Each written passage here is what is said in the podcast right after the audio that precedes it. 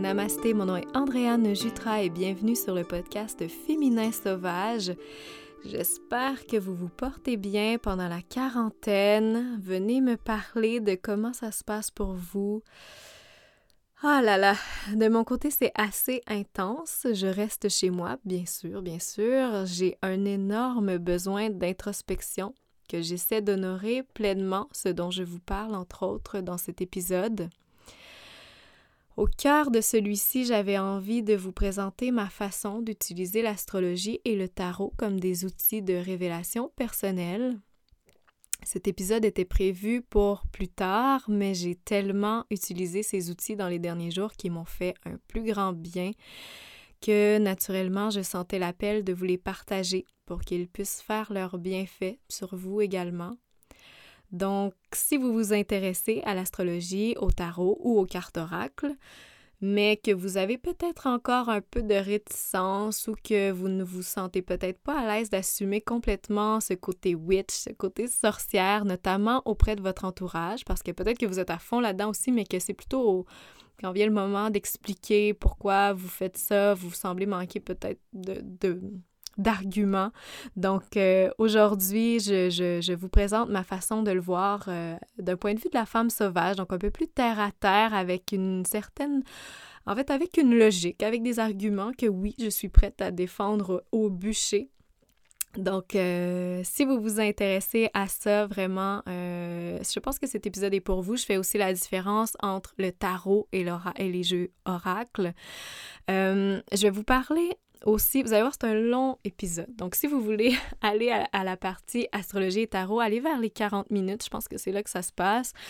Juste avant, je vais vous parler évidemment de comment je vis cette période euh, très intense, comment je perçois cette période comme un message pour euh, notre humanité en général, et comment je vis donc cette période dans une espèce de danse lascive entre l'instinct et l'intuition. Donc j'aborde les deux concepts. Peut-être que c'est une danse dans laquelle vous vous retrouvez aussi en ce moment. Donc le côté instinctif un peu plus dans la survie et le côté intuitif dans le sens que vous sentez qu'il y a une leçon à tirer de ça.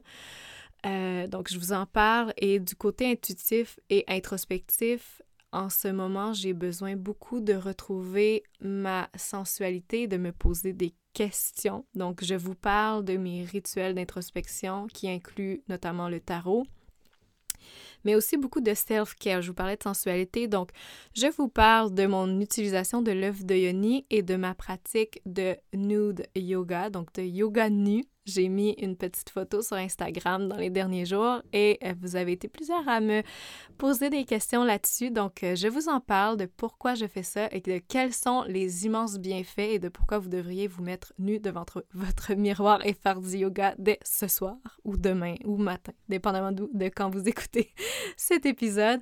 Et finalement, à la toute fin, ben, j'ai un petit cadeau pour vous pour celles qui souhaitent se joindre à moi dans une exploration intuitive d'une session de tarot et ou oracle introspectif. Donc euh, voilà un épisode, euh, un épisode tout en douceur où je, vous parle. Alors euh, je vous souhaite une fabuleuse écoute et je vous envoie tout mon amour et ma lumière dans cette période bien particulière. Namasté. Féminin sauvage un espace où on célèbre l'énergie féminine, où on honore la et sa nature et où on connecte avec sa véritable essence. Ici, on questionne les normes, on revisite des sagesses anciennes et on se défait des conditionnements.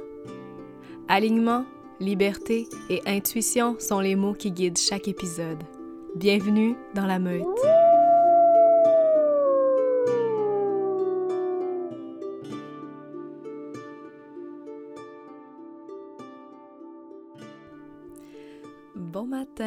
Bonjour ou bonsoir, dépendamment du moment où vous écoutez cet épisode. Bienvenue ou re-bienvenue sur le podcast Féminin Sauvage. Quelle joie, quel plaisir, quel honneur immense de vous savoir à l'écoute. Alors si vous êtes en train d'écouter mes mots, merci infiniment pour votre présence. Je n'ai que de la gratitude à votre endroit. Ah, comment, euh, comment commencer cet épisode de podcast autrement que d'aborder l'éléphant dans la pièce, la situation qui nous concerne tous en ce moment? Nous sommes au cœur de la crise euh, COVID-19. Donc, euh, comment vous le vivez, comment vous le percevez? Si vous avez envie de m'en parler, venez me, venez me parler sur les médias sociaux, Andréane Jutra. Je suis curieuse d'avoir un peu votre avis de comment vous vivez ça. C'est un peu ce dont je vais vous parler dans l'épisode d'aujourd'hui avec un, un, grand sujet de fond tout de même, donc l'astrologie et le tarot introspectif que j'utilise énormément en ce moment qui m'ont fait un bien fou. Donc c'est pour ça que j'ai choisi de devancer un petit peu l'épisode. Je voulais déjà vous parler de ce sujet-là, mais là, étant donné que je l'utilise tellement, je me suis dit que la situation était parfaite pour vous partager un peu de ses bienfaits. Et là, je suis installée devant mon micro avec un petit café à la main. J'espère que vous avez une boisson chaude ou réconfortante près de vous pour vous accompagner aussi dans l'écoute de, ce, de cet épisode. Je suis à la maison en ce moment, évidemment, euh, ça se peut que vous entendiez parce que je suis à la maison avec mes enfants, donc euh, qui sont avec leur papa dans la cuisine, donc ça se peut que vous entendiez des petits bruits, des petits cris. Sachez que tout est sous contrôle, du moins pour l'instant, donc. Euh, mais ça se pourrait que ça arrive, ça fait partie de la vie. Donc, je pense que vous aussi, peut-être que vous êtes à la maison avec vos enfants. Donc, j'imagine que vous comprenez bien la situation. Hmm. Petite gorgée de café. Alors, j'imagine que la situation est très différente pour tout le monde. Il y en a qui le prennent peut-être comme une opportunité de ralentir. Il y en a d'autres qui le prennent avec un peu moins de zénitude. Je pense entre autres aux travailleurs des services essentiels et le wow, amour, reconnaissance pour votre travail. Comme dit notre gouvernement québécois, vous êtes nos anges. Les gens aussi qui doivent travailler dans des magasins, les magasins d'alimentation, les magasins de produits naturels, les magasins en général, euh, wow, tout est contrôlé, mais ça doit être quand même stressant à travers tout ça, à travers les médias aussi qui nous envoient des messages très alarmants. Et à tous les autres, les entrepreneurs que ça touche, les travailleurs autonomes, vraiment ceux qui l'ont moins facile en ce moment, je pense à vous. On pense à vous. Sur le plan global, par contre, je sens que je sens que la Terre hein, nous envoie un message, celui de ralentir comme société. On le voit entre autres avec les eaux de Venise qui sent le trafic constant des bateaux qui viennent polluer, les eaux redeviennent tranquillement transparentes. Comme si la biodiversité, le monde sauvage respire dans notre repli humain avec la qualité de l'air qu'on voit à certains endroits qui redevient pur. Les sans-abri pour qui on trouve un refuge, on voit vraiment des solutions pour aider euh, tout le monde. Il y a des, belles actions qui sont prises de solidarité entre les gens. On ralentit, on prend du temps en famille. Et là, au même moment je vous dis le mot famille, j'ai un sourire au coin des lèvres et peut-être que vous entendez mon petit louveteau qui chante derrière. On s'occupe de soi, de notre corps. On réalise aussi avec qui on a vraiment envie de passer du temps dans ce confinement. On a le temps de, penser et d'être à l'écoute peut-être de ses envies naturelles, de voir, ah, je, je m'ennuie maintenant de cette personne-là. Donc ça nous permet peut-être d'avoir un recul, puis de voir qu'est-ce qui, qui est vraiment important pour soi. Donc, à travers tout ça, n'y a-t-il pas une grande beauté ou du moins une grande leçon pour le monde? Moi, je sens vraiment cette période-là comme décisive, autant sur le plan mondial, global que personnel. Et j'espère que cette expérience va nous permettre d'avoir le recul pour voir le monde comme il est en train de devenir. Toujours essoufflé, train de courir, courir, courir, courir. Mais pourquoi? Mais vers quoi? Si ce n'est qu'à sa perte Et à travers tout ça, je me rappelle que l'humain a la mémoire courte. j'ai la mémoire courte. On oublie rapidement des situations comme ça qui... Je choisis de croire que ce sont peut-être comme des avertissements tout doucement qui nous préparent à quelque chose. Donc, j'espère avoir la sagesse de le voir comme une leçon pour toujours améliorer ma vie, celle des autres. Donc, euh, j'essaie vraiment de prendre le temps de plonger dans la leçon qui nous est euh, envoyée. Oups, ça se peut que vous sentiez une petite coupure ici. Mon enregistrement a arrêté. Donc, euh, puisque je suis totalement transparente avec vous, je vous dis que mes, que mes enregistrements ne sont pas filtrés. Donc là, quand ce, quand lit, je vous le dis. Donc, et là, je me réécoutais et je me disais, j'espère que, que vous ne prenez pas ce que je dis comme étant moralisateur parce que c'est tellement pas ça l'objectif. Ça vient vraiment de ma perception personnelle. Donc, et d'ailleurs, sur un plan un peu plus personnel, j'avais envie de vous parler de ma dernière semaine qui a été super intense. Si vous me suivez sur Instagram, vous l'avez probablement senti. Euh, beaucoup d'intensité, beaucoup de besoin d'introspection. Euh, comme s'il y avait aussi plusieurs. Je voyais l'image, beaucoup d'ombre qui se mélangent à des rayons de soleil. Oui, il y avait de la noirceur, mais il y avait de la beauté aussi à travers tout ça. Il y avait de la lumière. Donc, une période intense. La confusion, des émotions qui se mélangent, des réactions corporelles aussi. J'ai la peau du visage qui a rougi, qui craque. Ça m'avait déjà fait ça, je me rappelle, à l'université, en fin de session de maîtrise. J'avais un petit peu de rougeur sous le nez, je me rappelle. Puis à l'époque, mon Dieu, je paniquais. Je me disais, mon Dieu, mais qu'est-ce que je vais faire avec ça? Trouver une solution, vite une crème qui va le faire partir, puis tout ça. Puis ça me fait sourire de voir que plusieurs années plus tard, maintenant, j'accueille, j'accueille les symptômes de mon corps, puis je me dis, il y a un message là-dedans, il y a quelque chose qu'il faut, il y a des questions qu'il faut que je me pose pour aller voir qu'est-ce qui fait sortir ça, puis mon Dieu que je vis pas le même stress par rapport à ça, et en ce moment, c'est beaucoup plus intense que ce l'était il y a quelques années en plus, donc et là, je vous parle d'émotions qui se mélangent, de réactions corporelles, de confusion, de noirceur, et tous ces mots-là sont positifs si on choisit de plonger au cœur de leur signification. Et en plus, dans la dernière semaine, mais je suis dans mon automne de mon cycle menstruel. Donc, je suis extrêmement irritable. en fait, maintenant ça va mieux, mais cette semaine j'étais vraiment irritable. Je suis entrée en confrontation avec plusieurs personnes. Et si, vous, si vous faites partie de l'une d'entre elles, excusez-moi. Mais euh, bon, c'est quoi que j'ai déjà. Maintenant, je m'ouvre ouvertement à, ça, puis j'en parle, j'en parle avec beaucoup plus de détachement heureusement.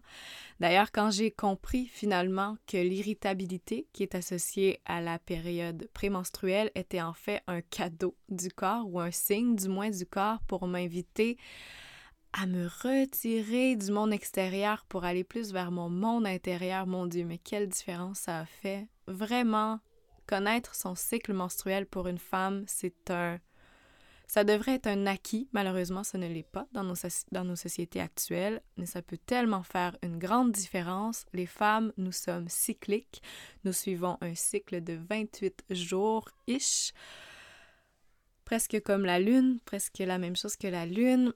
Si votre cycle est plus court, plus long, c'est normal aussi, mais tout ça pour dire que vous suivez votre cycle menstruel et dans ce cycle-là, il y a plusieurs phases qui ont chacune leur propriété qui ont leur force.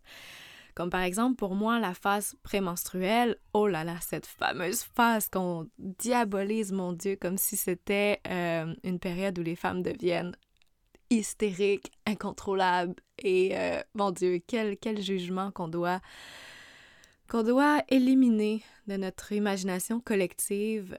Pour vrai, la période prémenstruelle, c'est un fabuleux moment pour aller voir qu'est-ce qui vous dérange vraiment. C'est une période qu'on associe à l'archétype de la femme sauvage, mais aussi de la grande prêtresse. Donc, la femme sauvage qui recherche à retrouver sa nature. Donc, toutes les choses qui vous irritent, en fait, ce sont comme des messages parce que ces, ces, ces sources qui vous dérangent, ces triggers-là, sont des indicateurs finalement qui vous pointent vers certaines de vos chaînes. Et quand vous allez trouver ces chaînes-là, ben vous pouvez vous en défaire plus facilement. La grande prêtresse aussi parce que la grande prêtresse cherche à s'épanouir dans sa sensualité. Donc souvent, on a l'impression aussi que la phase prémenstruelle, ça peut être que dans le repli, il y a le retour à soi, il y a l'éloignement des autres, donc de, de, de, de sa sexualité. Peut-être qu'il y a des genres de liaisons qui se font comme ça dans la, dans la tête de, sa, de, de la, sexualité, mais oui aussi de la, sensualité surtout, mais ce n'est pas le cas. Souvent, on va vouloir avoir un retour à soi, à ses sens, à sa sensualité. Donc, c'est une bonne période pour plonger là-dedans et la cultiver. Et là, je me rends compte que je pourrais parler longtemps de ça. Euh, C'était une petite parenthèse, mais si jamais les cycles menstruels vous intéressent, que vous avez le goût de connaître justement les différentes phases, toutes leurs caractéristiques, les trucs, les astuces, les archétypes qui y sont associés, même les animaux totems, les chakras, les influences de vos phases menstruelles sur votre libido, ainsi que des exercices pour vous j'ai un atelier le plus complet à ce jour qui s'en vient que je vais offrir chez Becalita ce samedi. Là, c'est un peu à la dernière minute, je sais, mais si jamais ça vous intéresse. 28 euh, mars, c'est en ligne parce que oui, évidemment, avec tout ce qui se passe, euh, normalement, ça aurait été euh, à Chambly, au Québec. Mais là, c'est ça. Heureusement, la boutique Becalita a choisi d'offrir l'événement en ligne. Donc, euh, de, ce, de, ce, malheur général euh, survient une opportunité parce que maintenant, ça devient ouvert à l'international. Donc, peu importe où vous êtes, vous pouvez l'écouter. Et d'ailleurs, si vous ne connaissez pas Becalita, mon Dieu, Faites-vous le cadeau d'aller découvrir cette boutique, cet espace mystique? C'est tellement beau. C'est comme une friperie avec plein d'outils qui sont soigneusement sélectionnés, qui sont mystiques, vintage. C'est super beau. Les deux femmes qui ont cette boutique sont exceptionnelles. Donc vraiment un beau cadeau à découvrir. Allez voir ça. Et quel plaisir pour moi de de justement m'ouvrir sur les cycles dans cet atelier-là où je vais pouvoir le faire euh, pleinement. Alors, je reviens un petit peu à mon, à mon sujet initial ou sur ma lancée initiale. Période très intense pour moi, donc la dernière semaine, je sentais un besoin de ralentir, de retourner chez moi, d'aller explorer ma sensualité, d'aller tout en introspection aussi. Et c'est quand même drôle parce qu'on dirait que j'étais irritée aussi parce que je voyais tellement de publications sur les médias sociaux du genre quoi faire pendant la quarantaine, un peu pour chasser l'ennui, trouver des choses à faire euh, à la maison. Puis j'étais tellement pas dans ce mood-là. C'est comme si j'étais vraiment dans la. Moi, je voulais juste la dolce farniente, là. excusez l'italien, mais je voulais l'art de ne rien faire je voulais plonger dans mon énergie féminine, dans aller explorer le, le m'accorder un temps d'arrêt finalement. Donc, ne rien faire n'est pas synonyme de paresse, au contraire, c'est synonyme de sagesse. Comme si on m'offrait, là, avec tout ce qui se passe, l'opportunité de rester chez soi, de ralentir, l'offre d'aller dans mon énergie féminine sur un plateau d'argent et j'étais comme oui, please let me do nothing. Alors vraiment un besoin de self-care, de m'isoler, de chérir mon espace intérieur, mais aussi extérieur, de prendre soin de mon enveloppe extérieure, tout est relié. Et j'avais envie de vous parler parce qu'avec tout ça, avec la crise en ce moment, j'observe en fait, je suis un peu comme dans une danse lascive, sensuelle et intime entre mon instinct et mon intuition en ce moment.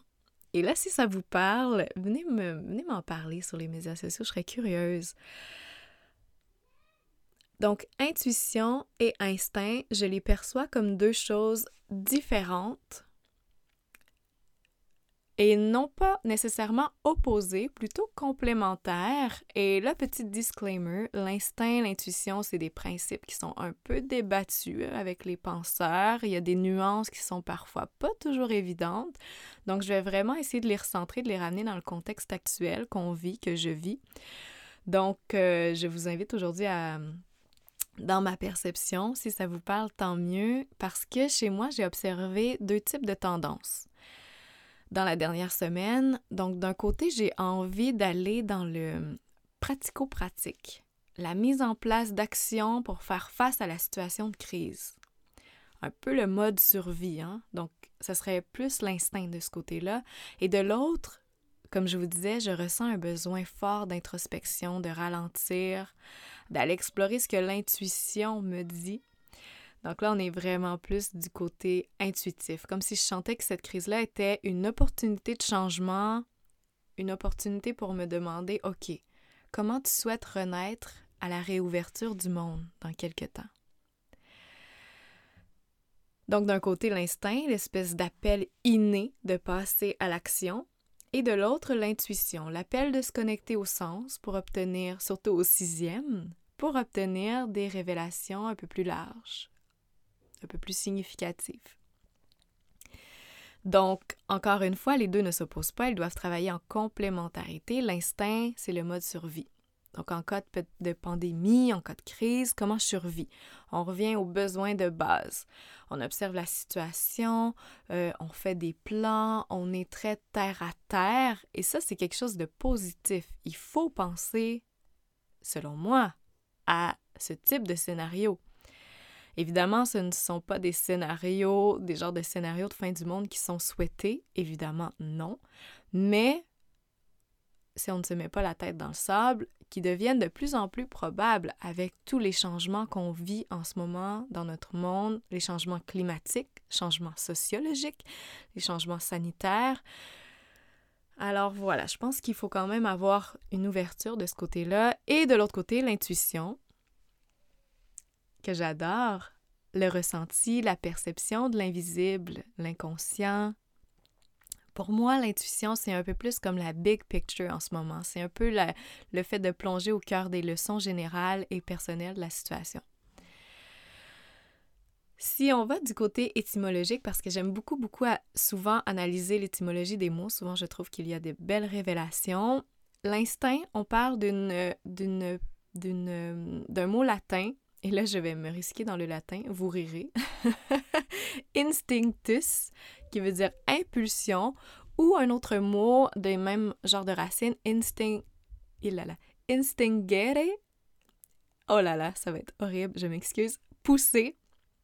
Donc, impulsion, pousser, déjà, on sent qu'on est dans quelque chose d'actif, un principe beaucoup plus masculin.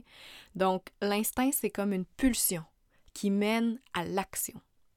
L'intuition, ça vient d'une racine intuitio, euh, en latin classique, en latin, euh, pardon, scolastique. Et il y a le côté latin classique intuitum, intuitum, de intuere. oh là là, je vais me pratiquer là-dessus, promis. Qui veut dire regarder attentivement. Donc, on sent qu'on est dans un principe plus féminin. Donc, et on le décrit comme une forme de connaissance immédiate qui ne recourt pas au raisonnement, comprendre par intuition. Donc, il y a une genre de notion de profondeur qui va au-delà du pratico-pratique qui est là. Et j'aime beaucoup la... Vous entendez peut-être des petits rires, des petits cris. J'aime beaucoup la perception donc de Carl Jung, qui est un psychanalyste que j'aime énormément et qui a influencé d'ailleurs le travail de Clarissa Pinkola Estes, qui a écrit la Bible de la femme sauvage, les femmes qui courent avec des loups. Lui croit beaucoup que l'intuition, c'est en fait l'inconscient qui parle. C'est un peu comme si dans ce souvent ça se passe en un instant où on sent cette voix intérieure qui nous parle et c'est comme si dans l'absence de temps pour penser, dans l'absence de temps où le mental se manifeste pour venir un peu biaiser les cartes, ben là il y a l'inconscient qui se permet de, de, de vous révéler en vous basant sur des facteurs qui tous les facteurs de votre vie qui sont un peu tombés dans, cette, dans, cette, dans cet espace de votre être et qui vous révèlent votre réponse intuitivement. Donc, et d'ailleurs, euh, encore une petite parenthèse sur Carl Jung, j'avais écouté une vidéo de lui où il parlait de l'instinct, de l'intuition, et il disait que l'intuition était tellement un outil à avoir, même en cas de crise, parce que l'instinct va se baser beaucoup sur des, des solutions innées à partir surtout de, des expériences passées. C'est comme une réponse innée de l'espèce à faire quelque chose. Mais lui disait, quand on parle de conditions primitives ou de, de crise où c'est des situations jamais vues qui arrivent, donc des cas improbables, des situations improbables, bien là, l'intuition devient une fonction importante. Ça devient une alliée parce que l'intuition peut nous amener un peu plus loin dans la réflexion sur des grands concepts, vu qu'elle a une vision un peu plus euh, big picture, si on veut, moins, euh, moins euh, pulsion d'action tout de suite, tout de suite. Donc voilà, là peut-être que c'est pas clair, comme je vous disais, ce sont de grands concepts. Euh, j'avais juste envie de, mettre des mots sur ce que sur les deux, deux tendances que j'observais chez moi en ce moment. Comment j'honore mon instinct en ce moment? Peut-être que là, ça va vous parler un peu plus précisément. Euh, en fait, ce qui se passe, c'est que mon copain actuellement est énormément dans son instinct, de la manière que je le vois. Lui va observer religieusement les nouvelles. Il prend des notes.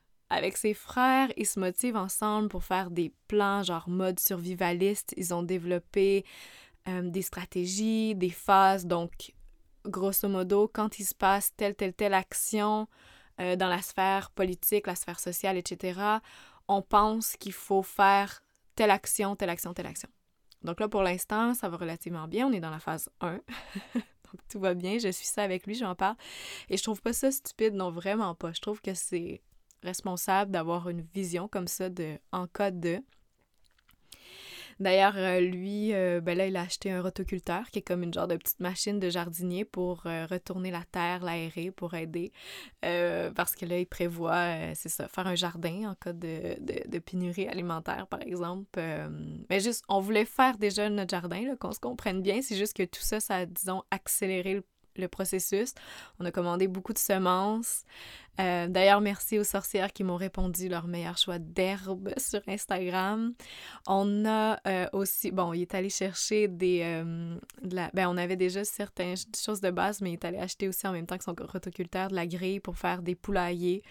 Euh, il est en train de construire ça en ce moment. Ben, D'ailleurs, aujourd'hui, cet après-midi, ça va construire ça. C'est moi qui va prendre euh, le tour avec les enfants pendant que lui construit la cage à poules. Donc, encore une fois, on prévoyait le faire, mais là, ça a juste accéléré.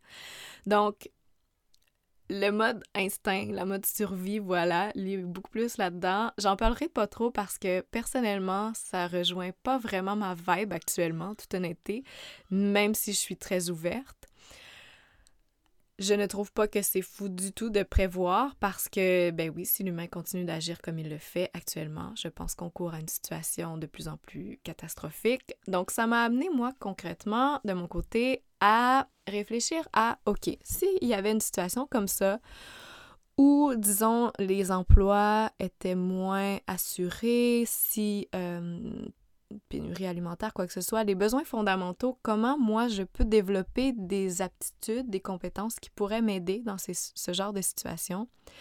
Donc, j'en suis venue à adresser une petite liste que je vous partage euh, rapidement. Je me suis dit que je voulais vraiment apprendre l'herboristerie. Donc, cuisiner à partir des ingrédients sauvages, faire des choses artisanales, euh, comprendre le pouvoir guérisseur des herbes pour pouvoir m'en servir, apprendre à coudre aussi je vois aussi énormément cette période-là comme une invitation à la décroissance. Donc, je regarde autour de moi, je regarde mes possessions matérielles qui soudainement ont beaucoup moins de valeur. Ça semble beaucoup plus facile de faire un tri maintenant dans ce que j'ai, ce que je possède. Donc, c'est une belle chose qui se passe actuellement de ce côté-là, je trouve. Ça m'invite aussi à repenser mes stratégies financières pour m'assurer un futur sans stress économique. D'un côté, il y a ça, mais il y a aussi pour penser à le genre d'investissement que je veux faire, des achats aussi judicieux, pas nécessairement juste des investissements dans un compte de banque, mais des investissements dans, dans du matériel qui peut être super pratique, qui peut être judicieux aussi justement et pratique en temps de crise. Euh, et me diriger vers une maison de plus en plus écologique et surtout autonome. Donc, c'est pratique parce que là, j'ai tout noté ça dans un cahier et je le réintègre dans ma vision long terme pour développer ce genre d'action-là, pour que ce soit aligné, justement, et que. Puis c'est drôle parce qu'à travers tout ça, qui sont des principes un peu de survie, un peu plus près de la terre, terre à terre, tout ça, euh, primitive, mais pas négativement, ça me fait plaisir quand même à travers tous ces points-là. Et de l'autre côté, comment j'honore mon intuition, et vous allez voir que ça me mène à mon, grand sujet aujourd'hui, l'astrologie, le tarot. Mon intuition, comme je le disais tout à l'heure, c'est cette période qui me propose un cadeau, un temps d'arrêt pour m'amener à réfléchir et à orienter ma vie de façon plus significative après la crise. Donc l'intuition en ce moment me dit d'arrêter de prendre soin de moi. Ma peau qui est rouge aussi, mon intuition me le dit, mais mon corps aussi. Ma peau est rouge, j'ai la digestion plus difficile, mes cuisses piquent mon corps pique à certains endroits et je ressens ça comme un appel à lui donner de l'attention. Donc, comment ça se manifeste, cette intuition-là, en ce moment? D'un côté, j'ai le besoin d'introspection et de l'autre côté, j'ai un besoin plus d'aller dans ma sensualité, donc dans mes sens, d'en reconnecter avec mon enveloppe corporelle. Donc, j'utilise beaucoup les huiles en ce moment. Je me masse le visage, je me masse le corps, les seins, les cuisses, toutes les zones que je ressens ont besoin d'amour, ont besoin d'un appel. Ça me fait beaucoup de bien. J'ai envie donc de me replier et pour moi l'introspection, ça passe énormément par du tarot introspectif et des cartes oracles introspectives. J'en parlerai pas trop là parce que je vais en parler quand je vais parler de, justement ce grand sujet-là. Sachez que c'est la grande partie de ce qui me fait du bien en ce moment pour que vous compreniez bien l'importance. Et je, je, justement, je fais beaucoup de yoga. Et là, petit, euh, petit, petit fait qui va peut-être vous surprendre ou non. Bien que je sois professeur de yoga, je ne fais pas du yoga, du moins les asanas, la pratique physique à tous les jours. Et là, ben, mon corps me demande de le faire, donc j'honore cet appel-là. J'ai fait du yoga tous les jours dans la dernière semaine. Je passe beaucoup de temps avec mes enfants, ce qui me fait un bien fou. Et une bonne pièce aussi, c'est que j'essaie de m'éloigner de tout ce qui ne rejoint pas mes valeurs en ce moment. Et je sens que c'est ce qui me titille beaucoup, d'ailleurs, en ce moment. Euh, comme je suis en plein dedans en ce moment, je n'ai pas le détachement nécessaire, je crois, pour vous en parler et pour vous amener dans une, dans une perception constructive pour l'instant. Donc, euh, je vais garder ça pour un sujet ultérieur, je crois, quand la leçon sera apprise. Évidemment, ce n'est pas en lien avec ce que je fais ici sur le podcast ou sur ma page Instagram. N'ayez crainte de je, je, je, je, évidemment, je pense que vous sentez que là-dessus, je sens que je suis sur mon X, je suis sur ma belle lignée. Donc, ouais. Donc, c'est vraiment, je pense, de, c'est ça, revenir à mes valeurs et, et aussi un autre point que j'ai envie d'amener, qui va peut-être vous parler. Apprendre à valoriser chacune de mes heures. Souvent, on ne fait pas ça. Voyez votre temps comme quelque chose de précieux. Votre temps à vous, vous êtes précieuse, votre temps l'est aussi. Vous avez le droit de choisir à qui vous voulez les offrir et de le faire avec conscience. L'autre chose que je fais beaucoup justement pour aller dans ma sensualité, j'en glisse un petit mot ici, j'utilise, en fait, je fais ce qui vont un peu ensemble, je vais en parler ensemble, j'ai envie de, le dire. Euh, je fais du yoga je le fais euh, avec mon œuf de yoni. Donc, qu'est-ce que la yoni? Pour celles qui peut-être ont un point d'interrogation en ce moment, la yoni, ça décrit, c'est un mot sanskrit qui décrit l'ensemble de l'appareil génital féminin. Donc, autant les parties externes, euh, les lèvres, le clitoris, le pubis, que euh, qu'internes. Donc, l'utérus, le vagin, plancher pelvien, ovaire, trompe, donc tout ça. En sanskrit, et là je vous lis un petit passage parce que je le trouvais trop beau. Euh, est le siège de notre force créatrice, de notre énergie féminine. La yoni est, selon la médecine traditionnelle chinoise, le temple d'un savoir intérieur. Elle renferme mémoire, traumatisme et énergie. Et avec l'œuf de Yoni, qui est en fait un petit œuf de cristal, un peu plus petit qu'un œuf régulier, il y a différentes grandeurs. En fait, il y a trois, types de, de grandeurs. Euh, le plus gros est pour les planchers pelviens moins toniques, contrairement à ce qu'on pourrait penser, et le plus petit est pour des planchers pelviens très toniques. Donc, avec l'œuf de Yoni, ce qu'on vient faire, c'est qu'on vient l'insérer avec douceur et avec euh, consentement de la Yoni on vient travailler pour tonifier le périnée, tonifier les muscles du plancher pelvien. Oui, tout ça pour... Euh, il, y a plusieurs, euh, il y a plusieurs bienfaits à ça. Souvent, les premiers qu'on entend, ce sont la sexualité épanouie parce que ça donne de meilleurs orgasmes des deux côtés, donc du côté de l'homme et de la femme parce que oui, il y a une tonification du plancher pelvien. Mon ami aussi qui l'utilise me dit que ça aide énormément pour celles qui ont de la difficulté avec la lubrification vaginale. Euh, donc, mais surtout, moi, les raisons pour lesquelles j'ai envie de vous pousser l'outil, parce que j'ai vraiment envie de vous dire que c'est un outil sensuel pour revenir à soi et découvrir son corps féminin et son essence féminine. On a tellement appris que la sexualité était tabou que la plupart des femmes n'accordent pas, ou du moins très peu, d'attention à leur yoni.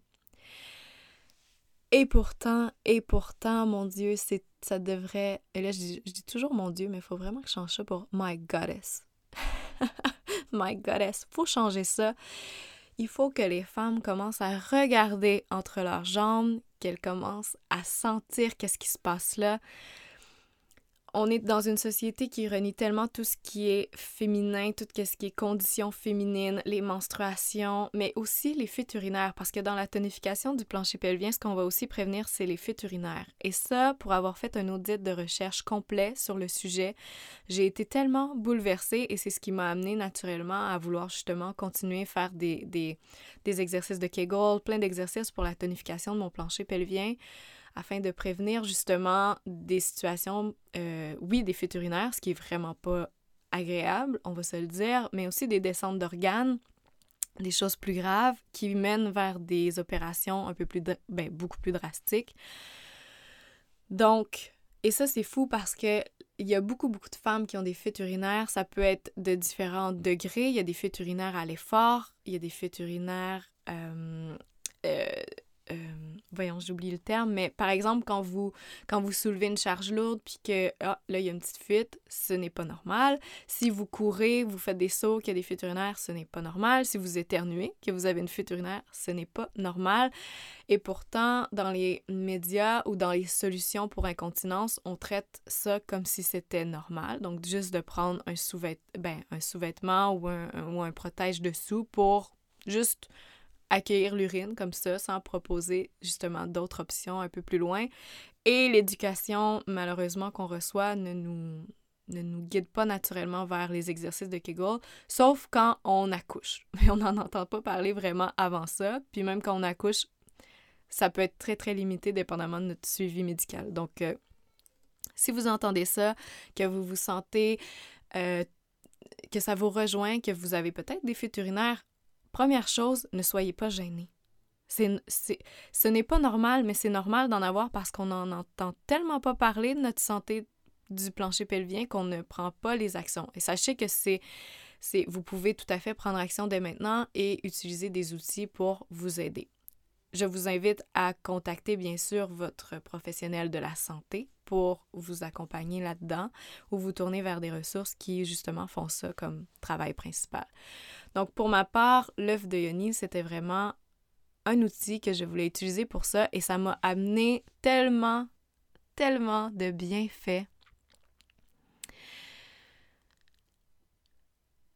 Je pense aussi que l'œuf de Yoni, ça peut être utile aussi pour celles qui ont des cycles menstruels douloureux. Euh, et des syndromes prémenstruels qui sont un peu plus intenses. Donc, petite, petite parenthèse.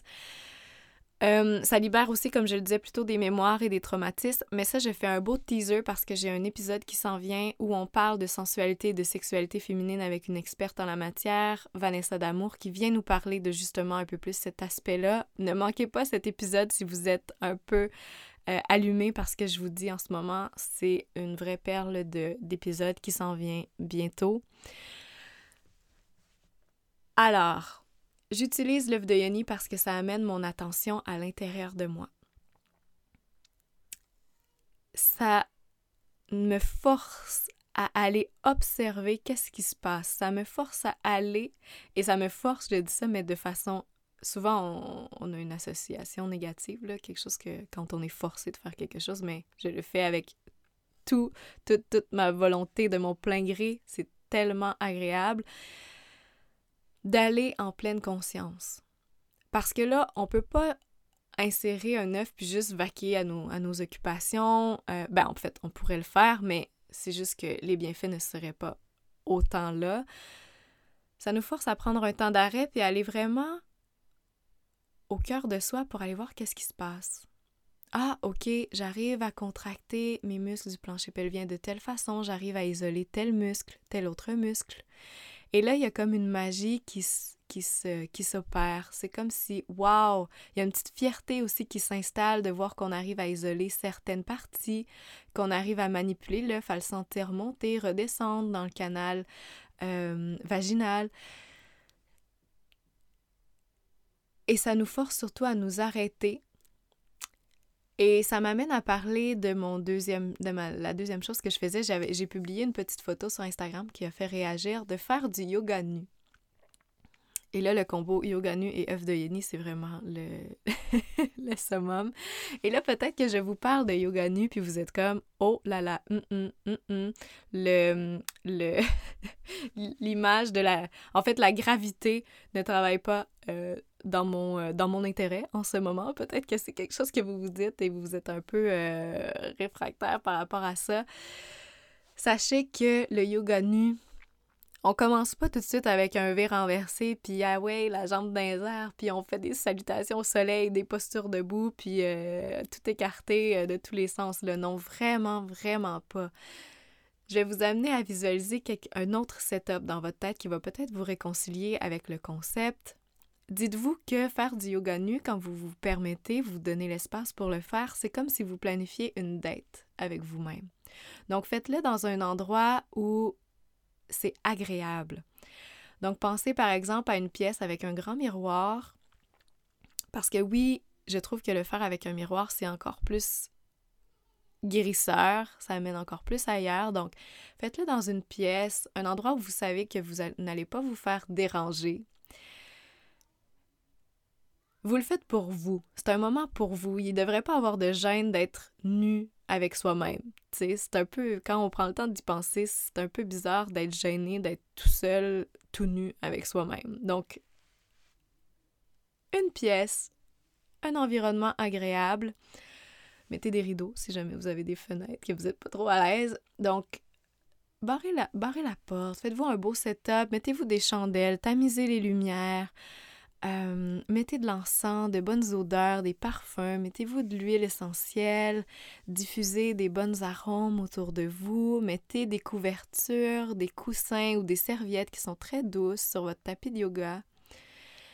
Et commencez à vous déshabiller tranquillement en vous regardant dans les yeux pour amener justement de la douceur envers vous-même dans les mouvements et connecter à votre sensualité, à vos, à vos sensations corporelles.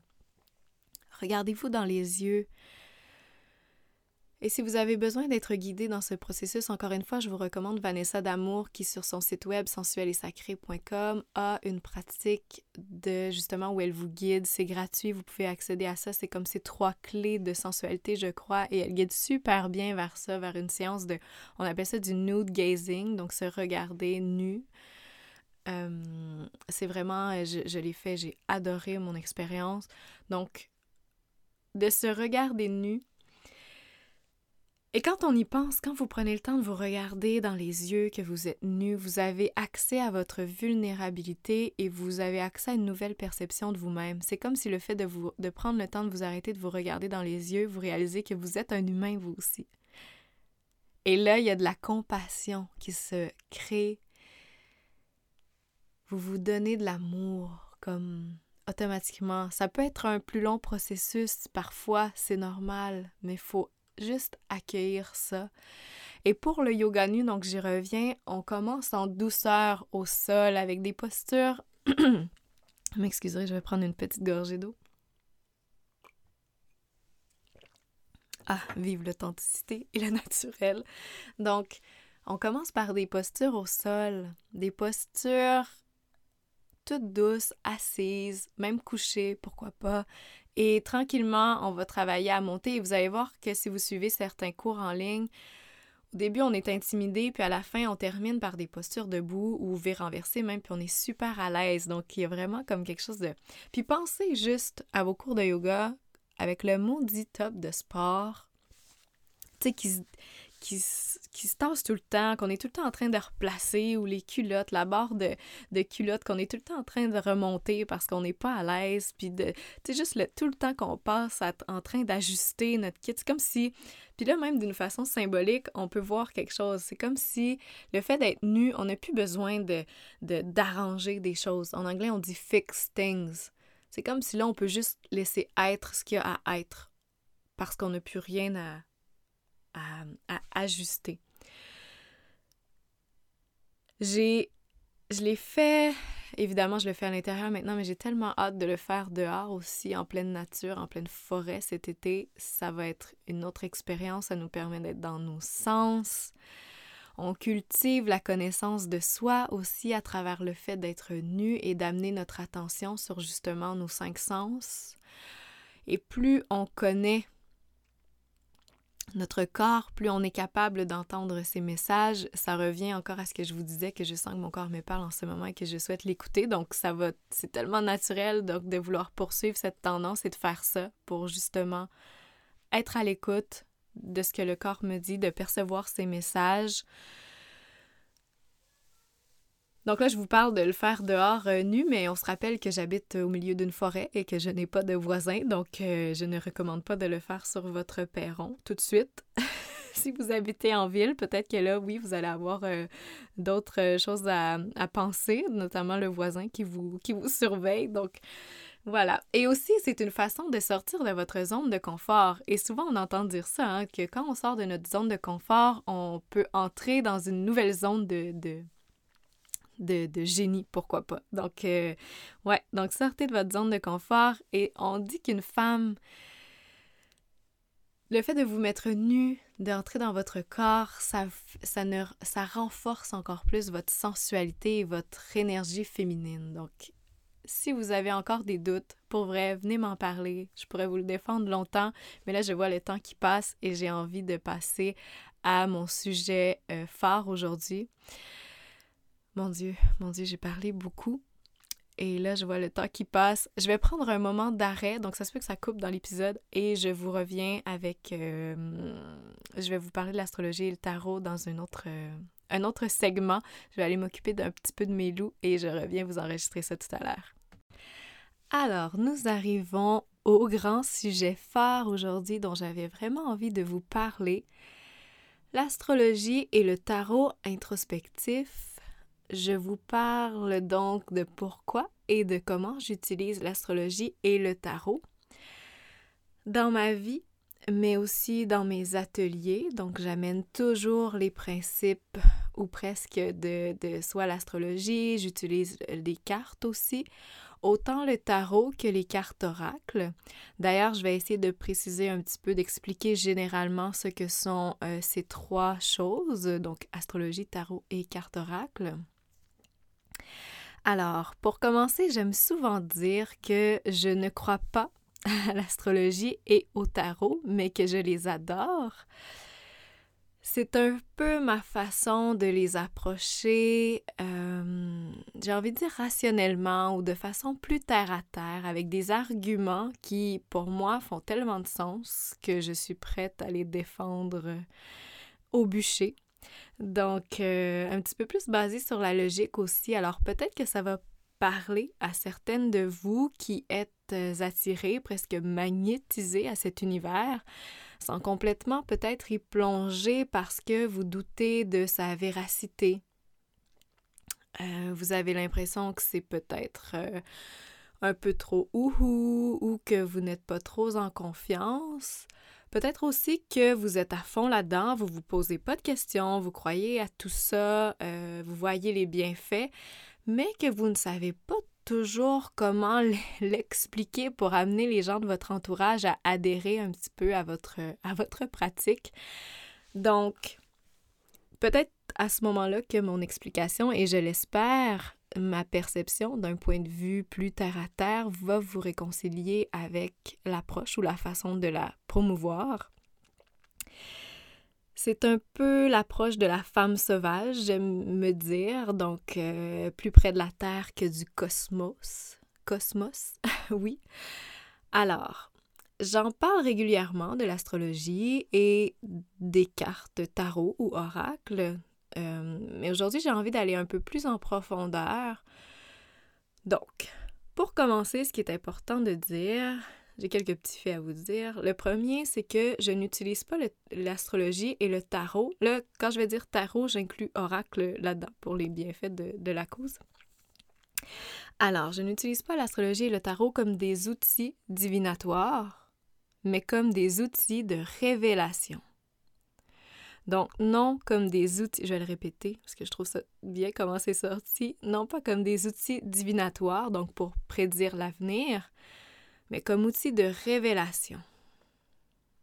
Et là, je ne suis pas astrologue, je ne suis pas... Euh, mon Dieu, comment on dit ça? Tarologue, tireuse de cartes. Alors, euh, bon, je... je sais pas comment dire, donc ce qui vient prouver le point que je ne le suis définitivement pas. Alors, je n'utilise pas ces outils, comme je vous disais, pour vous dire de quoi sera fait votre futur, mais pour vous amener à réfléchir à comment vous voulez vraiment votre présent et votre futur. Le but, ce n'est pas de vous dire des choses surprenantes du genre non, en fait, je vais reformuler. Ce n'est pas de vous faire dire des choses du genre Oh my goddess, mais comment elle a su ça? Et souvent, c'est drôle parce que quand on va voir une médium ou quelqu'un qui fait ce genre de service un peu plus ésotérique, on s'attend à avoir des genres de constats sur notre passé comme pour prouver la, véracité ou comme genre de un genre de feu vert qui dit OK, go, crois tout, tout le reste qu'elle va te dire. Donc, je ne suis pas là-dedans. Euh, mon but, c'est de vous faire dire, pour faire le parallèle, Oh my goddess, mais pourquoi je n'avais pas réalisé ça? Donc, que ce soit vous qui fassiez, qui entrez, entriez en contact avec votre vérité. Parce que ça, c'est une chose importante, je crois, c'est qu'il n'y a pas personne sur la Terre qui sait mieux que vous-même ce que vous voulez. Mais des fois, c'est tellement enfoui profondément à l'intérieur de vous que vous avez de la difficulté à aller le chercher et surtout que vous avez le réflexe parce qu'on vous a appris à chercher votre approbation par le monde extérieur. Donc même quand on est vraiment perdu, qu'on a besoin de guidance, on va se tourner vers les autres pour se faire dire qu'est-ce qu'on veut faire. Il n'y a pas personne qui est dans vos souliers, il n'y a pas personne qui, qui a votre passé. La meilleure personne pour savoir ce que vous voulez, c'est vous. Et pour vous amener là, au creux de votre être où vous avez votre vérité, il faut utiliser, il faut vous amener à utiliser votre intuition. Donc là, voyez-vous, je fais des liens là, quand même. J'étais partie dans mon instinct, l'intuition, nana, je parle de tarot, d'astrologie, je retourne dans l'intuition. J'avais comme une espèce de fil d'Ariane quand même dans à l'arrière de ma tête. Donc, ce que je veux faire, moi, en utilisant l'astrologie et le tarot, les cartes, c'est de vous amener dans votre intuition pour aller à la rencontre de vous-même. Quand on passe par des chemins connus, on accède rarement à l'intuition. Les chemins connus pour moi, c'est votre conscient, disons. Les chemins non connus, c'est votre inconscient. Donc c'est là qu'on veut aller. C'est là que se trouve votre vérité intérieure, votre voix intérieure. Alors, parlons de l'astrologie. En astrologie, il y a, euh, là je vous fais vraiment un topo, c'est bref. Euh, je ne suis pas astrologue encore une fois, mais pour que vous compreniez un peu le big picture et comment je l'utilise, en astrologie, il y a 12 signes astrologiques qui sont répartis dans plusieurs cadrans. Chaque signe, chaque position a une symbolique et réfère à de grands concepts qui peuvent être abordés comme des archétypes. Et moi, j'adore les archétypes. D'ailleurs, l'archétype de la femme sauvage en est un. Et quand je parle de position, peut-être que vous avez déjà entendu euh, maison. Donc, quand on dit par exemple euh, votre soleil est en maison 4 ou en maison 6 ou en maison. Donc, c'est par exemple la maison de la famille, la maison de, des communications, la maison de. Il y a plein de sortes de maisons, euh, grosso modo, voilà. Donc, je reviens aux archétypes parce que c'est le cœur du concept. Les archétypes, en fait, ce sont des qualités ce sont des valeurs, des défauts, des idées génériques, des concepts qui nous touchent toutes, mais qu'on ne prend pas toujours la peine d'aller explorer. Donc pour moi, l'astrologie, en fait, c'est une nouvelle route. Ce sont des nouvelles routes, de nouvelles portes de découverte pour nous amener à l'intérieur de nous-mêmes. Je vous donne un exemple. Par exemple, la nouvelle lune euh, va être sous le signe du bélier, qui arrive ce mardi. Le bélier, c'est le passionné, c'est le courageux, le fougueux, l'aventurier. Ce sont les caractéristiques de l'archétype du signe astrologique du bélier. Alors, comment je peux l'utiliser pour m'amener en introspection et pour jeter un regard nouveau sur ma vie et m'amener toujours à me connaître davantage? Je peux me demander quelle est ma relation, par exemple, avec la passion? Comment elle se manifeste dans ma vie? Est-ce que j'en veux plus? Est-ce que j'en veux moins? Est-ce que c'est quelque chose qui est important pour moi? Donc, c'est de prendre le temps de se poser et d'aller explorer sa vie par des chemins. Je reviens encore à l'idée de chemin, je trouve qu'elle est évocatrice qu'on n'aurait pas naturellement pris dans notre quotidien qui roule à toute allure, qui est conditionné par le monde extérieur. Et ça, c'est drôle parce que, petite parenthèse, mais même le monde du bien-être, je trouve, nous entraîne dans un idéal qui n'est peut-être pas le nôtre. Je pense entre autres à des genres de, tu sais, des décors blancs épurés, des sourires en continu dans un rayon de soleil constant. Euh, en tout cas, ce n'est définitivement pas ma réalité et non plus mon idéal de vie. Bon, fin de la, fin de la parenthèse. Les signes astrologiques aussi ont de belles leçons générales. Comme par exemple, si je reviens à l'exemple, par exemple, si je reviens à l'exemple, si je reprends le bélier, je trouve personnellement que la plus belle leçon du bélier, c'est que le bélier, c'est un aventurier, un passionné. Il se fixe des objectifs, il est dans l'action. Mais lui, il ne part pas pour les objectifs. Ben oui, il part pour les objectifs, mais il part surtout pour le parcours. Et ça, pour moi, c'est une super belle leçon qui nous apprend à partir pour l'aventure, qui nous apprend à apprécier le chemin qu'on parcourt. Je trouve que l'exemple le plus flagrant dans nos sociétés qui commence de plus en plus à, être connu, c'est l'exemple de la retraite. Donc, c'est-à-dire qu'on apprend à travailler, travailler, travailler, faire des choses qu'on n'aime pas nécessairement dans notre parcours pour se rendre à un moment où là, on va pouvoir arrêter et profiter de la vie. Donc, ce n'est définitivement pas la vision du bélier qui, lui, veut avoir du fun en cours de route. Il veut aimer ce qu'il fait en cours de route. Donc, pour moi, ça, c'est une super belle leçon. Les archétypes de signes astrologiques ont aussi des défauts. Par exemple, le bélier est têtu, c'est le borné, l'impatient, celui qui se désintéresse facilement de ce qui n'est pas stimulant. Donc ça aussi, ça peut nous éveiller, ça peut nous amener à nous poser des questions intéressantes. Ah, crime, c'est vrai. Je me sens souvent comme ça. Qu'est-ce qui peut causer ça?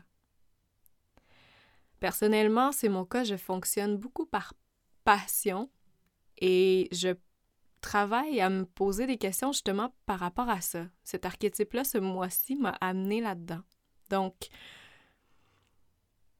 qu'est-ce qui fait que j'ai moins un objectif clair à long terme, mais que j'aime le parcours? Ce qui est une belle chose, ben, vous voyez un petit peu l'idée, c'est que ça m'amène à réfléchir à d'autres facettes qui vont finalement me rendre plus complète. Et là, j'ai une analogie qui me vient je vais me risquer parce que je ne suis pas la pro des analogies, mais j'ai l'impression que c'est comme l'astrologie, finalement, c'est un miroir qui nous reflète nos angles morts. Donc, un peu comme quand vous allez chez la coiffeuse. Bon, là, ces temps-ci, vous pouvez pas y aller, mais imaginez, normalement, vous y seriez. Donc, vous êtes chez la coiffeuse et là, vous vous voyez de face. Vous êtes assise dans la chaise, vous vous regardez. Vous avez une perspective, un angle. Et là, la coiffeuse vous amène un miroir, l'astrologie, et là, vous va vous montrer de derrière les différents angles de votre nouvelle tête. Et là, vous pouvez voir Ah, ok, oui, ça j'aime ça. Oh, ça j'avais pas vu ça comme ça, nanana. Donc, il là là, je sais pas si c'est la meilleure analogie ever. Si mon chum écoute ça, il va probablement rire de moi parce que lui est super bon. Moi, ce n'est définitivement pas ma tasse d'été. Donc, mais ce que je veux vous dire, c'est que on a une tendance à vivre notre vie avec des œillères. Donc, on avance tout droit parce que la vie va vite. Et des fois, on avance vite puis on sent qu'on n'est pas heureux là-dedans. On a de la difficulté à prendre le temps de s'arrêter de prendre du recul pour avoir des nouvelles perceptions. Donc, à travers tout ce que je fais dans mon travail, j'utilise des, outils comme l'astrologie parce que ça vous permet d'avoir un nouveau regard et une nouvelle lumière aussi sur des ombres de votre vie. C'est drôle parce que souvent, ben, pas souvent, mais à chaque fois que j'ai fait un yoga lune et que, par exemple, à chaque yoga lune, comment ça fonctionne, c'est que je, je, fonctionne avec la thématique. Euh, en fait, c'est à chaque nouvelle lune, donc à chaque nouvelle lune, on entre dans un nouveau signe astrologique et je travaille avec l'archétype de ce signe astrologique-là pour euh, développer des visualisations, des pratiques de yoga, donc tout ça est relié. Et souvent, ce sont les yoga lunes où, par exemple, je vais recevoir un archétype de signe astrologique, puis là, je suis comme un peu désintéressée. Je me dis, ah non, pas, pas lui, il m'allume pas vraiment. Et c'est toujours les yoga lunes que j'adore le plus parce que, justement, ils m'amènent à découvrir un aspect de ma vie auquel j'avais pas pensé. Alors, j'espère que ça vous clarifie un petit peu ce que c'est pour l'astrologie. Je veux aussi dire que mon message ce n'est vraiment pas de renier l'astrologie ou les astrologues. Au contraire, je vous parle seulement de ma position, ma façon qui, peut-être, je l'espère, va rejoindre plusieurs personnes qui sont peut-être un peu plus sceptiques pour justement les amener à embrasser ces pratiques d'introspection. Et ça, c'est la première partie qui est un peu plus rationnelle, mais après ça, on s'ouvre à la magie parce que oui, de la magie, il y en a. L'invisible, il y en a. Des hasards, entre guillemets, il y en a. Et ça, c'est beau. C'est magnifique. Donc, voilà. Le tarot maintenant. Ça va être un peu plus bref parce que, grosso modo, c'est un peu le même principe que l'astrologie, vous allez comprendre, mais j'ai quand même envie de vous en parler. Le tarot, c'est mon chouchou. Particulièrement dans les derniers jours, parce que le tarot, justement, c'est un peu le même principe, c'est-à-dire que ce sont des grands concepts archétypaux. Mais j'utilise les cartes, incluant les cartes oracles aussi, pour avoir des réponses rapides. Donc, c'est sûr que, par exemple, avec l'astrologie, des fois, ça peut être pratique parce que... Euh, mais en fait, ce sont des thématiques générales pour chaque signe astrologique. Donc, des fois, c'est un peu moins évident, un peu moins... Euh, j'ai envie de dire euh, personnalisé, mais ce que je veux dire, c'est que, par exemple, ça prend un peu plus, il faut que vous creusiez un petit peu plus des fois pour aller trouver des réponses pour vous.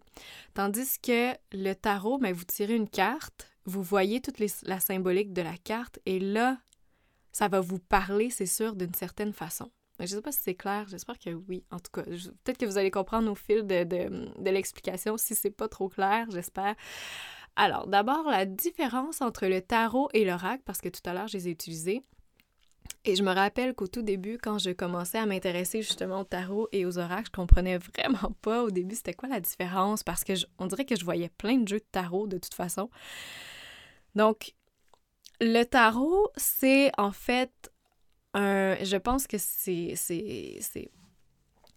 Un très, très, très vieil outil qui vient des années 1360 en Europe et il y a même certaines sources qui vont, le remettre encore plus loin euh, en Asie, donc ça aurait une source asiatique. Euh, le tarot, c'est un jeu un peu plus conventionnel. C'est-à-dire qu'il a toujours 78 cartes qu'on appelle arcana. Il y en a 22 qui sont majeures et qui représentent les grands courants de nos vies. Donc, vous avez peut-être entendu parler de certaines cartes, de certains arcanas majeurs qui sont plus connus, comme par exemple la fameuse carte de la mort, du diable, le soleil, l'étoile, euh, le pendu, les amoureux. Peut-être que ça, ça vous sonne. Euh, des cloches et il y en a 56 mineurs qui représentent un peu plus notre façon d'interagir avec ces grands courants. Il y a de ces 56 cartes mineures, il y a quatre suites. Il y a la suite, euh, et les quatre suites sont reliées à un élément de la nature. Il y a le bâton, relié au feu, à l'action. L'épée, avec l'épée, on est dans l'élément air, donc beaucoup plus dans l'intellect. Il y a les deniers, ou moi, je, les aurais appelés les écus parce qu'on voit comme des genres de petits, euh, de petits écus. En anglais, on dit pentacles. Euh, qui sont reliés à l'élément terre. C'est souvent une suite qui va nous parler de notre monde matériel. Et finalement, on a la suite de coupe reliée à l'élément eau, où là, on est dans l'univers émotif. Et chacune des cartes du tarot a une symbolique générale et dans chacune des cartes, il y a des, des... En fait, chaque chose qui apparaît sur la carte a une symbolique. Donc, même si vous avez un personnage, ses chaussures vont avoir une symbolique. Si vous avez... Parce qu'entre autres, je pense au set de bâtons. Souvent, quand les gens vont s'intéresser de plus en plus à la spiritualité, et là on rentre dans le côté magique de la chose, cette carte-là va sortir. Sur cette carte-là, on voit un personnage qui semble se battre contre, euh, contre des bâtons qui, qui pointent vers lui, qui semblent sur une genre de montagne.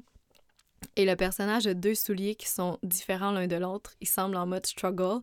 Et donc, les deux souliers qui sont différents ici suggèrent que le personnage a été pris par surprise dans une attaque et qu'il n'a pas eu le temps de mettre ses chaussures. Donc, euh, ce qui peut vouloir dire, par exemple, que vous avez été pris par surprise dans une certaine euh, situation et il va se... et il se bat finalement contre les, les bâtons.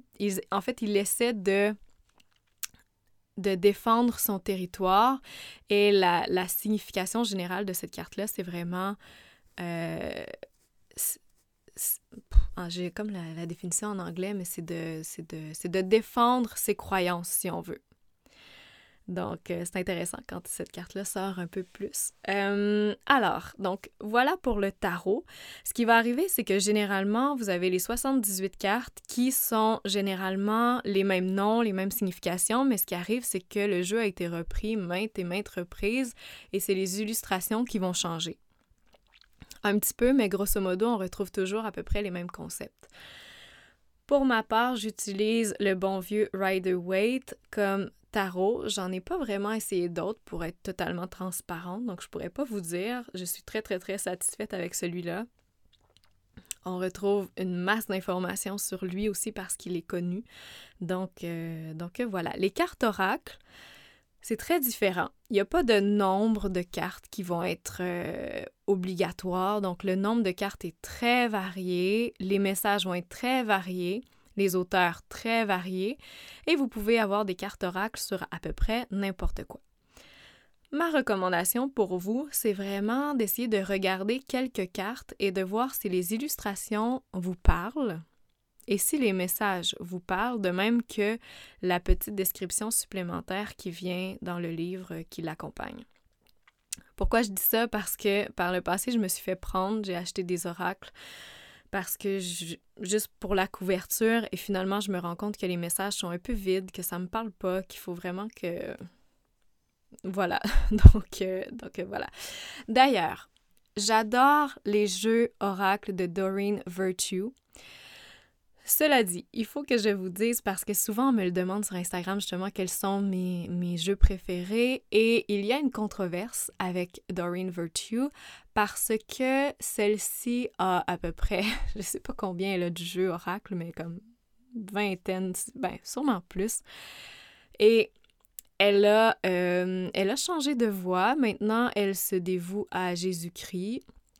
Je pourrais pas trop entrer dans les détails, mais tout ça pour dire que ça a fait une grande polémique dans le milieu spirituel et que maintenant, elle est. Euh, ces jeux sont discontinués finalement. Ils ne sont plus produits euh, maintenant. Et il y a certains, certains tarologues, tireurs de cartes, ou je sais pas trop comment les appeler, qui ont tout simplement cessé d'utiliser ces jeux. Mais pour ma part, je trouve que ces messages sont super clairs. Donc, si vous avez l'opportunité de mettre la main sur un jeu de Doreen Virtue, faites-le. Euh, regardez du côté usagé, surtout son oracle le, des DS. Moi, je l'aime énormément. Je l'ai en français, je suis, je suis chanceuse, mais euh, donc je l'ai trouvé sur Kijiji vraiment de façon totalement random il y a quelques années. Donc, si vous voulez, vous pouvez regarder aussi de ce côté-là. D'ailleurs, je vais vous donner un petit cadeau à la fin de cet épisode, euh, mais je vous le dis tout de suite, si vous allez vous inscrire à mon infolettre, je, je vais envoyer une infolettre avec la liste de tous mes jeux préférés, cartes euh, tarot et, et cartes oracle. Donc, si vous avez envie, parce que souvent c'est une question qui revient euh, régulièrement dans mes réseaux sociaux. Alors, euh, je vais vous envoyer toute la liste. Donc, vous allez pouvoir avoir, ça. Et là, je vous avertis, mes infolettes, je les envoie manuellement. Ça va être probablement à la fin de chaque jour. Je vais vous envoyer les infolettes parce que c'est plus commode que de vous les envoyer un à un. Et je vous rassure, je, ne, je, n'envoie pas des infolettes souvent, tellement que pour dire que là, ça va être la première fois que j'envoie une, une infolettre. Donc, euh, soyez sans crainte, je n'envoie vraiment pas de, de spam. Alors, pour revenir au tarot, je trouve que le tarot, c'est un outil fabuleux pour se connecter à notre intuition quand on a besoin d'une réponse rapide. Les réponses les plus efficaces viennent quand on est en pleine présence. Et là qu'on se pose une question et quand la carte sort et qu'on est attentive à nos ressentis, à notre sixième sens, ben là, notre voix intérieure vient nous chuchoter une réponse claire. Je vais vous donner un exemple qui me parle énormément. C'est un peu le même principe que quand vous avez une décision à prendre et que vous prenez une pièce de monnaie, le fameux pile ou face, et que vous lancez la, pièce de monnaie. Et à ce moment-là, ce qui est important, ce n'est pas le pile ou le face, on s'en fiche. C'est que quand vous tournez la pièce, quand elle est dans les airs, là, vous avez votre voix intérieure qui vous chuchote la réponse. Vous le savez quand la pièce est dans les airs. Donc pour moi, c'est un peu le même principe. Quand on tire une carte, qu'on la retourne, avec la signification, c'est comme si automatiquement, souvent, il y a le petit, il y le petit euh, Ah, oui, ok, ça me dit ça. Et souvent, j'adore utiliser le tarot ou les cartes oracles avec du journaling. Donc, comment je fais ça? Euh, Et là, c'est, il y a vraiment plusieurs types de, tirages. Là. Par exemple, le, plus connu souvent, c'est vous tirez trois cartes. La première représente la situation passée ou ce qui a influencé votre situation actuelle. La carte au centre va représenter votre situation actuelle. Et la carte, la troisième carte représente votre futur. Souvent, c'est, trois, c'est à court terme. On parle de trois à six mois. Euh, mais tu sais, ça, c'est pour moi, c'est des détails. Là. Donc, au début, je, quand je commençais là-dedans, j'essayais vraiment de regarder des livres. OK, comment on fait, comment on place les cartes, tout ça. Puis finalement, ce qui est le plus efficace pour moi, qui me fait le plus évoluer, c'est vraiment d'y aller de façon intuitive. Donc là, maintenant, je m'en viens avec une collection pas pire de, de cartes oracle et de, jeux de tarot. Ben, j'ai tout le temps le même jeu de tarot, Rider-Waite, euh, je rappelle. Et comment ça fonctionne, c'est quand que je sens que j'ai une période un peu plus chargée émotivement, que j'ai besoin de faire le vide dans ma tête, de, de, rendre les choses un peu plus claires, j'ouvre mon armoire où, sont tous mes, mes jeux euh, de cartes.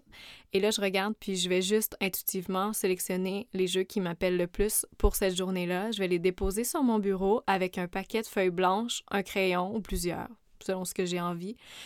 Et là, je vais me faire une ambiance vraiment propice pour me mettre confortable, me mettre à mon aise et me mettre bien. Donc, je vais mettre une chandelle, je vais faire brûler de l'encens, je vais, euh, mettre de la musique douce ou de la musique euh, sanskrit, souvent j'aime bien. Et là, je vais accueillir la première question qui vient à moi. Souvent, je l'écris sur la, feuille de papier. Et ah, aussi, une chose que je fais, je vais mettre de la sauge. Je vais faire brûler la sauge et je vais même sauger les, euh, les jeux de cartes. Et là, ça, c'est drôle parce que y a, pour moi, là, y a, oui, il y a un petit côté magique, mais le fait de faire ça, ce qui est bien, c'est que ça nous fait faire un rituel. Et le rituel, on a complètement perdu ça, ou presque dans nos sociétés, et pourtant, un rituel, c'est une série d'actions qui donnent de la valeur à un moment donné. Donc, quand vous faites un rituel, pour moi, c'est que vous donnez, vous prenez le temps de, de, donner de la valeur à ce que vous faites. Que ce soit une activité, que ce soit, par exemple, juste au souper, d'allumer une chandelle avec votre famille, c'est une forme de rituel et c'est juste un petit plus qui vient donner de la valeur au moment. Donc, pour moi, c'est ça. Et après ça, on peut s'ouvrir vraiment à la magie que le fait de mettre de la sauge, que ça élimine les énergies négatives. Je veux dire, c'est repris dans la médecine et la sagesse amérindienne depuis des lunes. Donc, euh, voilà, on peut quand même, euh, des fois, la science, on peut quand même mettre ça de côté, puis juste aller avec l'observation depuis des milliers d'années, ce qui est quand même pas pire fiable aussi. donc, voilà, donc voici la façon, mon setup pour les cartes. Et là, j'accueille la question qui me vient de façon intuitive. Et je réponds, euh, je pige une carte et là, j'observe qu'est-ce qui me vient spontanément et j'écris, j'écris, j'écris, j'écris. Et je continue comme ça et, les questions viennent naturellement. Et c'est drôle parce que justement, cette semaine, je l'ai fait énormément, presque à chaque soir. Ça n'a pas besoin de prendre trois heures et quart. Des fois, on parle de 15 minutes, des fois, on parle de une heure et demie, des fois de deux heures. C'est vraiment variable. Faites-le tant que vous êtes dans votre moment présent. À partir du moment où vous commencez à être dans votre tête, c'est plus bon, on, va faire autre chose. Là. Donc, encore une fois, j'ai l'impression que c'est parce qu'on passe dans l'inconscient. Quand on est dans la pleine présence et qu'on se permet le moment de juste écrire et d'être dans, le, dans ce qui vient, bien là, on peut avoir accès à des parties pas mal plus profondes de, de soi. Et cette semaine, justement, je faisais beaucoup et à un moment donné, la question qui est sortie, bon, sans grande surprise, c'est quelle est la leçon à tirer avec la crise de COVID-19? Et j'ai pigé la déesse Sige. Peut-être que je ne le prononce pas correctement, mais cette déesse-là, c'est la déesse de la tranquillité. Ah, donc à quel point, voilà. Donc évidemment, ça m'a ouvert sur plein de choses et à quel point justement il y a cet aspect magique auquel je m'ouvre. Finalement, j'espère que tout ça, ça vous parle. Venez me le dire si c'est le cas. Je veux, je veux savoir, j'aime tellement ça quand vous venez, quand vous prenez un petit peu de votre temps pour venir me le dire. Ça fait toute la différence du monde, ça m'encourage tellement. Et j'ai envie de terminer en vous disant pourquoi aller voir des tarologues ou des tireuses de cartes parce que je pense que c'est quelque chose de très bien à faire. Il y a deux raisons en fait. Parce que la personne qui connaît les cartes va être capable d'abord de vous donner plus de détails sur les symboliques qui se trouvent sur justement chacune des cartes. Comme par exemple, je vais prendre l'exemple du, tarot. Ben, quelqu'un qui connaît bien toute la symbolique des cartes et aussi quelques, quelques... Hum, il y a des dynamiques aussi qui peuvent survenir quand plusieurs cartes, euh, par exemple, apparaissent ensemble. comme par exemple, si vous pigez, je sais pas, moi je vais dire n'importe quoi, mais le pendu et la tour, ben là, il y a peut-être un message supplémentaire qui va se mettre. La personne qui connaît ça va être capable de vous amener là. Et justement, plus vous avez de détails, plus elle est capable de vous amener dans votre inconscient et dans votre propre vérité intérieure. La deuxième chose, c'est que si vous prenez une, personne qui connaît ça et qui est sensible aux énergies, cette personne-là, parce que tout est énergie, et cette personne-là qui est sensible justement aux énergies va être capable de vous amener là où vous avez besoin d'aller plus facilement parce qu'elle va, va, va connecter avec votre vibe et elle va sentir où vous avez besoin d'aller. Euh, ouais, ouais, voilà.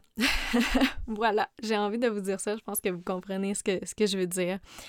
Alors, parce que l'épisode s'avère long, écoutez, je pense qu'avec tout ce qui se passe, j'avais un besoin de partager plus grand. J'espère que je ne vous ai pas perdu dans l'épisode. J'espère que vous avez trouvé plein de choses, euh, plein de choses utiles notamment par rapport à l'astrologie et au tarot. J'espère que ça, va vous, ça vous a réconcilié. Euh, pour la petite histoire, au départ, mon copain avait un peu peur quand il me voyait m'intéresser à ce genre d'affaires-là, puis il comprenait pas trop. Puis on a eu tellement une belle discussion, une soirée où je lui ai expliqué à peu près ce que je viens de vous expliquer là.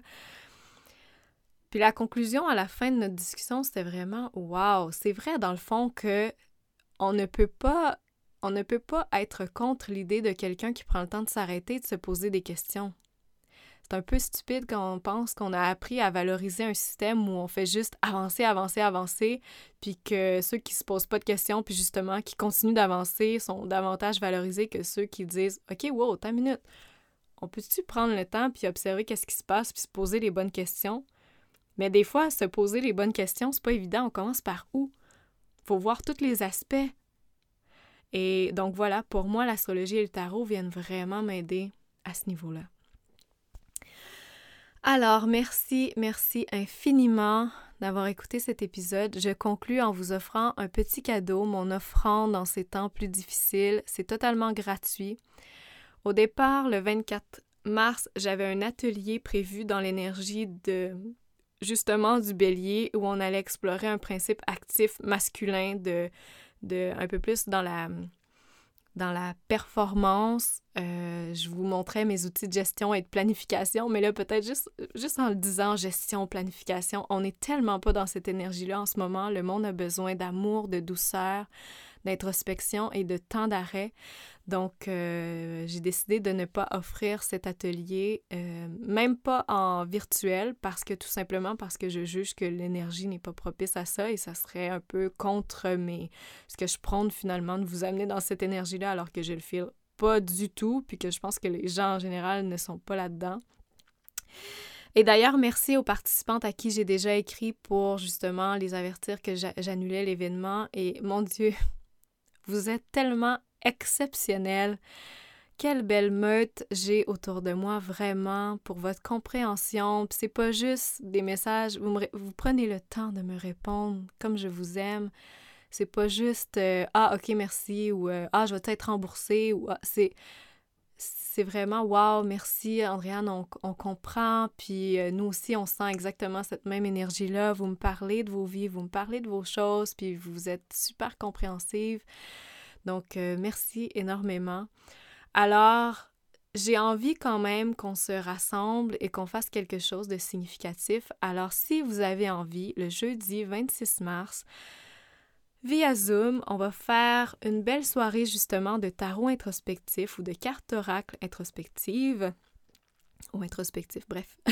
Donc, si vous avez votre jeu de cartes, que vous avez envie de vous joindre à moi dans une belle séance où je vais vous guider dans des petits exercices de respiration, une petite méditation guidée, vous amener au cœur de votre intuition et on va se poser des questions. On va accueillir ce qui monte et je vous guide justement dans une séance de, de cartes introspectives.